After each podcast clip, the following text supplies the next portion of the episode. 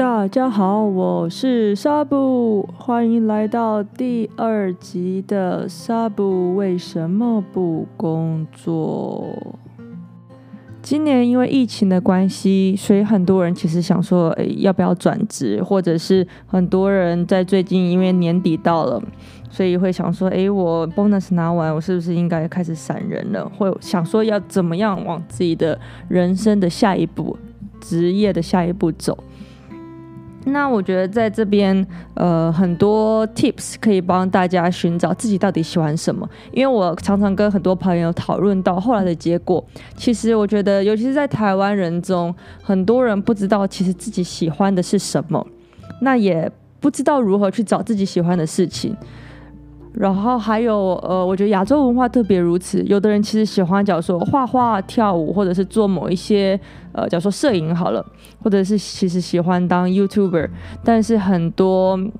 呃，亚洲的文化或者家长给你的印象就是，哎呀，你画画你又不能画得比谁好，或者是你呃跑步也不能跑得比谁好，你怎么可以去当运动员？我觉得会有很多，或者是做这些不赚钱，很多人会以现实和理想中要怎么样取得平衡，其实也是一个人生的课题。还有，我觉得亚洲文化，父母或者是整个社会带给你的压力和呃思想，其实会很不一样。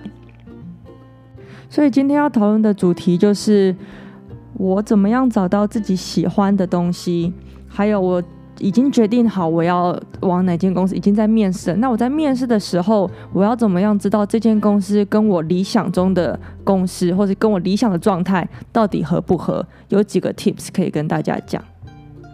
不知道是不是因为以前有做过猎人头这个职业，所以当身边的朋友很多人想要转职，或者是在呃工作上有一些困难的时候，遇到一些瓶颈的时候，都会找我一起来讨论。那我觉得很多时候其实讨论到最后的结果，就是不知道自己喜欢什么，要做什么，或者是已经决定好想要转职，但是转职想要转去哪里，其实不太清楚，不太知道，或者是也没有一个方向想要转职，但是要转去哪里，呃。留在就是 either 会留在呃现在原来的公司继续痛苦，或者是可能转到一个跟现在类似的公司，那还是有点后悔，因为毕竟不是自己真正喜欢的。那自己真正喜欢的是什么？怎么样找自己喜欢的东西呢？其实可以从我不喜欢什么开始。你可以列一张清单，写出你现在对于你现在正在工作的职场不喜欢的清单，像是你可以说你的主管。呃，很喜欢管东管西，管得太细太细微了，所以我不喜欢他这一点。或者是我现在的主管都一直想要抢风头、拍马屁，但是会把你的 project 吃掉。或者是你可能觉得同事之间太喜欢搞小圈圈，所以你不喜欢这点。又或者是呃，你觉得你在现在的工作上已经没有未来，就是可能你做的东西都已经熟练到不行，你想要有新的挑战。这些都可以当做你的清单，你先写下你不喜欢的东西，又或者你可以写说我现在不喜欢的工作内容，像是你可能是 sales。但是你的主管一直叫你去做一些 operation 的东西，或者是你现在可能是一个工程师，你只想专心的写程式，发展出更多嗯不一样的城市架构啊，或者是不一样的城市，你只想专心写程式。但是可能有时候因为公司人手不足，或者是公司的呃职位分配，你可能不止在做 program，你可能还需要做一些 sales，或者你可能还需要做一些 operation 行销，或者是呃维修的工作。如果这些是你不喜欢的，你也把它列在你的清单上面。又或者是，呃，你觉得这间公司的配不好，你觉得他的薪水太低啊，或者是林林总总，反正你想得到你不喜欢这间公司不喜欢的地方，你把它写下来。好啦，第二步，那我们就可以去转职喽。哎，不是啦，不是啦，其实。有时候你写完这个清单之后，考虑的点不一定只是向外要转职，其实你可以呃反省一下，你哪些地方是可以努力。那努力过后，你是不是其实可以在同一间公司里面做成长？像是如果你的公司比较大一点，你可能可以看你的公司内的制度、升职的制度，和跟不同的人士聊聊，看有没有新的呃发展，或者是他们可能你目前没有这个职位，但是他们为了要留住你这个。人才，他们会新开的一个职位，就是为了配合你这个呃需求，或者是他们也觉得说，诶，对，公司好像没有注意到这些事情，那其实会有这样一个新的职位出现，呃，这些是需要你跟人事去，还有你的主管去聊看看的。那有些如果公司够大，大公司的话，其实他们有很多是往内的内招募制，你可以看一下公司有没有呃这种 job board 去看，你就是可以看到呃，可能你现在是营业，营业就是什么 sales，就是你如果现在是 sales 的话，你其实可以找一些 marketing 啊，或是你可以找一些其他的职位，可是在同一个公司里面，也可能你没有注意到这些，那你可以。上网去查一下，或者是问一下公司的人事，或者是公司的呃 HR 的的 website，你可以去找一下，或者是有时候你找猎人头，你也可以跟他们说，哎，我们公司有没有什么其他的职位？其实有时候也可以从他们的猎人头的嗯消息里面得到有没有其他的职位这样子。我觉得很多人会第一个想到要离开、跳脱目前现状的方式，就是转职离开这间公司。但其实很多时候，你并不一定要离开这间公司，你可以有很多呃进步的方法，或是改变的方法。那你可能可以调试，或者有时候其实只是你跟主管之间有一些误会。那其实把这个误会解开，你也不一定要转职，可能你的不喜欢的点就会变成喜欢。那你还可以继续在这间公司继续留，呃，这也不一定。这很多很多的。机会。那如果你再怎么想，或者是真的是关系很不好，跟现在的公司关系很不好的话，好吧，那就毅然决然，赶快准备往下一个方向行动。不过行动之前，你还是会问自己：哦，我不喜欢这么多东西，那我到底喜欢什么呢？我觉得这边呃，很多人在讨论说我喜欢什么的时候，喜欢把它。名词化，就是假如说我喜欢车子，我喜欢漫画，或者是我喜欢电脑，我喜欢呃化妆品，我喜欢时尚产业。其实很多时候会把自己的想象给限制住了。因为今天如果你是一个非常已经知道自己要做什么，我就是要做汽车产业的哪一项工作，或者是我就是不管三七二十一，我就是非常非常喜欢漫画，我就是非漫画的路我不走，那非常非常坚定，你自己自也非常了解漫画产业是在做什么，那我想要做哪一哪一个职位，那这样的情况下你。就不需要考虑说我到底喜不喜欢什么，因为你已经很明确有一个目标。但是当一个人没有这么明确的目标，都还不知道自己喜欢什么的时候，你就把自己局限在太固化的一个情境之下。你其实可以把喜欢什么东西，不要用名词去呃呈现，你可以用动词去呈现。像是我喜欢漫画，你可以把它改成。我喜欢画画，或者是你可以把它改成我喜欢创作内容，或者是我喜欢写气画这种东西。那为什么会这样说呢？因为当有时候你一股热想说哦，我我喜欢做漫画，我喜欢做漫画，但你假如说你真的进到了漫画出版社，但是可能出版社里面有很多不一样的细项，当你拿拿不到这个你期望的东西的时候，你其实会非常非常的失望。像是这样说好了。像是假如说我喜欢海贼王，那当我进去为了海贼王而进去一间出版社，但是当有一天你被突然被调职，或是赋予可能百分之五十 percent percent 五十 percent 的。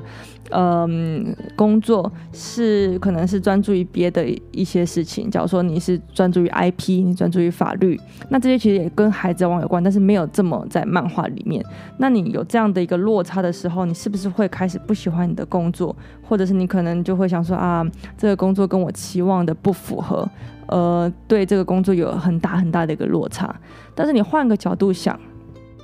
假如说我今天不光只是喜欢海贼王这个漫画。我其实喜欢的是，嗯，把我喜欢的漫画赋予它新的生命，像是写气画，或者是我喜欢行销，或者是把我喜欢的东西给发扬光大，国际企业之类的。那以这样子的情形来看的话，我今天呃调被调到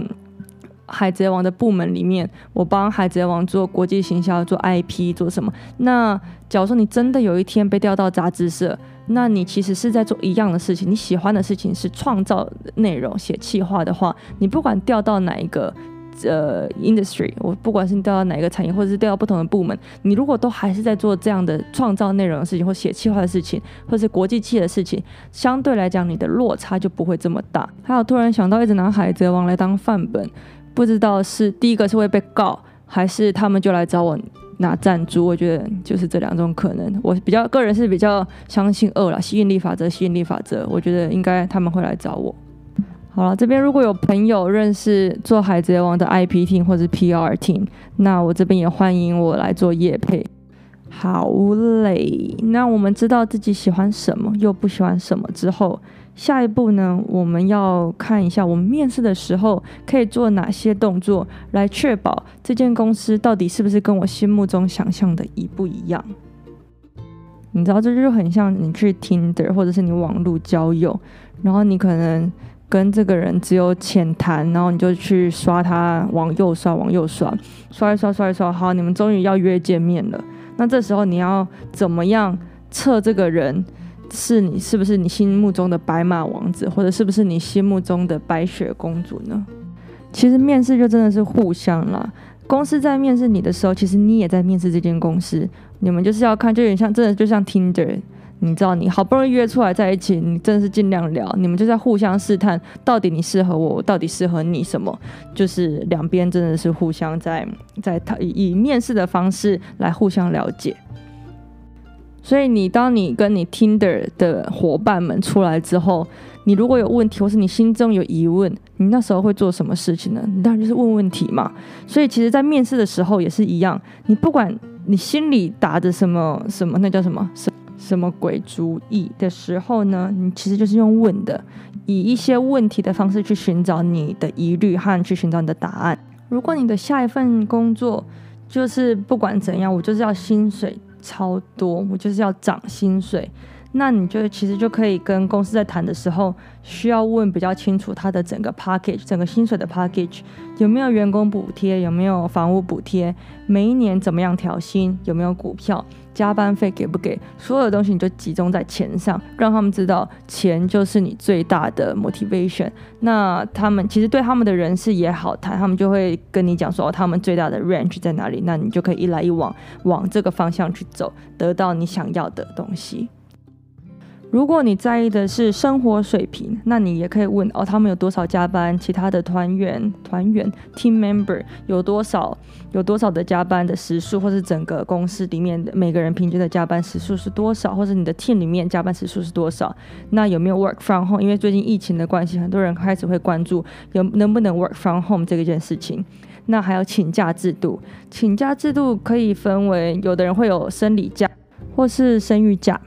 那有一些大公司，或是有一些公司，他们会有幼儿园，或者未来小朋友，假如说生一个小孩，会有多少钱的补助？有些公司会有这样的福利。所以，当你的重点是生活平衡的话，其实你可以问一下说这些这方面有关的制度，还有你也可以问一下公司的成员，可能是男生比例多，女生比例多，或者是他都是已经结了结了婚的，嗯，结婚未婚。或者是怎么样的家庭成员比较多，或者是 LGBT 现在比较流行的很多是，嗯，像日本越来越多公司他们会说他们非常支持 LGBT 的人进去这间公司里面，所以你可以问一下，呃，大概的公司的组成或者是这一方面的制度好不好，完不完善，其实都是可以用问的。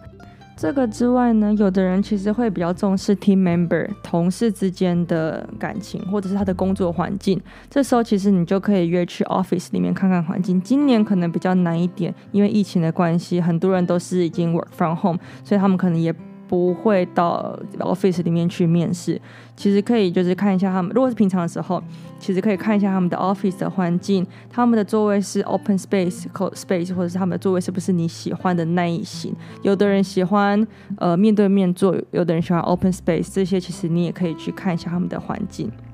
还有，如果已经是 final round，或者是已经呃比较后面的 round 的时候，你已经在犹豫呃要不要进去，或他们也在呃拉拢你要不要进来这间公司的时候呢，你其实可以约一下他们的 team member，做一下 casual talk，就是可以比较呃问一下他们的互动，或者你看你未来的同事你喜不喜欢。还有一点非常重要的是，其实很多时候你就算喜欢这间公司，但是你的直属主管就是个赛。就是个屎坑。那你不管多喜欢这间公司都没有用，因为每天就会生活在地狱。所以你在面试跟你的直属主管在面试的时候，其实真的是需要问到很多很多跟他有关的问题，像是主管会用什么样的方式做 catch up，他多频繁的做做跟你做 catch up，或者是他怎么样的带队的方式，其实都是可以呃跟他好好的讨论。还有千万千万千万要记得看 report line，你报告的。对象是谁？有时候因为组织变动的关系，或者是你的位置是一个新的 position，这时候你的 report line 有可能是一对二，就是你一个人需要 report 两个 team 或是两个主管。就是复数主管的时候，你可能就真的是要小心，这可能是一个屎坑。因为如果这两个主管不合，或者是他们有什么变动，一个想要东，一个想要西。那可能这样的情况下，你能不能 handle 这件事情？其实你也要深思熟虑一下。还有一些 report line 是，你虽然是独立作业，但是你需要 support 某一个 team 或者 support 两个 team 以上。但是你这时候你就可能要想一下，你这个职位跟别的 team 的利益关系在哪里？如果你们是利益冲突的话，别的 team 势必是不会 support 你的 team。那这样的情况下，你能不能 handle 这件事？你可能心里就要有个底。你到了这个新的 position，势必可能是要跟这个主管就是对杠，或者是你就需要跟这个主管有很多很多冲突。那这个样子的情况下，你能不能 handle 这件事，或是你能不能嗯好好的跟他们相处？他们想不想好好的跟你相处之类的？这些都呃可以注意一下下。那你就会说，我怎么知道我的之后的那个？呃，位置会不会跟别人有冲突？其实你可以问你的主管，或者是你在问人事的时候，你就需要问到他们的 report line 是怎么样的一个情形，你的 job scope 是要怎么样的 support 这些东西的时候，其实人事都一定会跟你讲。如果他那时候没有讲，你进到公司之后，其实你是可以跟人事去反映这件事情。这个不在你当初面试的过程，或者这个不在你当初嗯职责里面，那其实你也可以。想尽办法避掉，因为当初面试没有讲，你其实是可以反映的。嗯嗯，所以你今天知道了你喜欢什么，不喜欢什么，或者是我已经什么都知道了，但是我面试的时候要怎么样问问题，问出呃我想要得到的答案，或者可以更进一步知道这个公司这个主管到底适不适合我。其实总归一句话，就是抱着你在找男朋友女朋友的心态。去去做面试，去找工作。为什么这样说呢？因为你上班之后，你就会发现，我们都是社畜嘛，你就会发现，其实你可能在上班的时间比你在你自己家还要久。那如果不找一个适合的对象，你就只能望春风，吃西北风。应该没有到吃西北风了，因为你就是还是在那边，但是你就是痛苦，OK？所以尽早脱离苦海，施主拜托回头是岸。今天的主题就到这边，希望大家会喜欢。今天我的隔离日记要来分享李干事的事迹。就是每个人从国外回台湾的时候，不是都要隔离十四天？然后这时候里长就会来跟你们做联络，然后给你们防疫包，或是每天 check 你的体温 O 不 OK，身体呃有没有健康这样子的。然后呢，我到了台湾的第一天，就有里长他就打给我。他就说：“哦，你好，谁谁谁，我是李干事。”然后就开始讲，就是说明一切的呃隔离需要做的事情，还有大概会发生什么事之类。讲了十分钟之后，结尾他就说：“你可以加我的 line，那我们之后有什么东西，我们可以 line 里面联络。”就说：“OK，好好好好好。”然后我就用电话加了他的 line。那开头我就写说：“啊，李干事你好，我就写木子李的李，李干事你好，我是谁谁谁。”那这个是我的电话，就是之后麻烦你了，谢谢。之后呢，李干事大概过五分钟之后就回我，他就写说：“哦，我不是李干事，我是里里长的李，李干事姓侯，叉叉叉这样子。”然后整个就糗掉，我赶快装作没这回事，就说：“啊，李干事你好。”然后赶快结束这一回合，我觉得真的是糗到爆了。好，这就是李干事的故事。我们期待明天隔离日记，拜。拜。